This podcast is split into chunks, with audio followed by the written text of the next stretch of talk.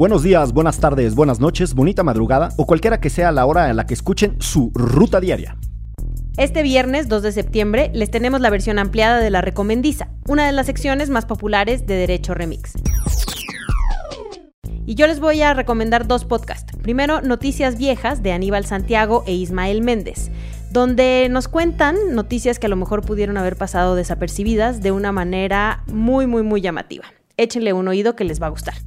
Y también les recomiendo Historias por White Paper, que además de ser un podcast, también tienen contenido en internet y te pueden mandar incluso un mail con la información de las trasbambalinas de las empresas. La verdad es que está muy divertido de cómo se crearon, cómo son las más famosas, cómo también se unieron unas con otras. Te puede sonar un poco aburrido, pero de verdad échales un oído porque están re buenas. Para este fin de semana yo les traigo dos libros. El primero se llama The Fire Next Time de James Baldwin, un libro que junta dos ensayos de una de las plumas más relevantes de Estados Unidos en los últimos años. El primer ensayo es una carta que Baldwin le escribe a su sobrino de 14 años en donde el eje central de la historia es el racismo en Estados Unidos. Y el segundo ensayo se centra en las experiencias del autor, que en su juventud fue pastor cristiano. Eh, después su propia experiencia conociendo a musulmanes negros en Estados Unidos y por último otros movimientos que estaban en Harlem, en Nueva York, durante los años 60 en Estados Unidos.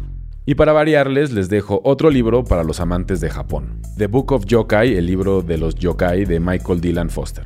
Este libro es una suerte de bestiario de monstruos, fantasmas y seres supernaturales que abundan en el folclore y la cultura de Japón. Si les gusta el anime, el manga o los videojuegos, seguro disfrutarán de este libro.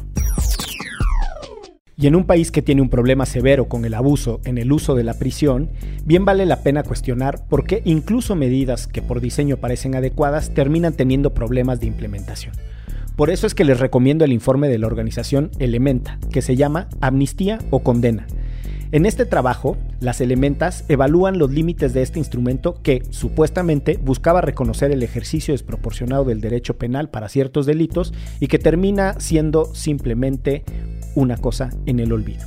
Y también en otro tono, pero como un gran puente para pensar en el tema de la prisión, les recomiendo el documental de los Tigres del Norte, precisamente en la cárcel de Folsom. Un gran tributo a los 50 años del concierto de Johnny Cash. Suscríbanse en Spotify al canal de Derecho Remix. Divulgación jurídica para quienes saben reír. Con Ixel Cisneros, Miguel Pulido y Andrés Torres Checa. Derecho Remix.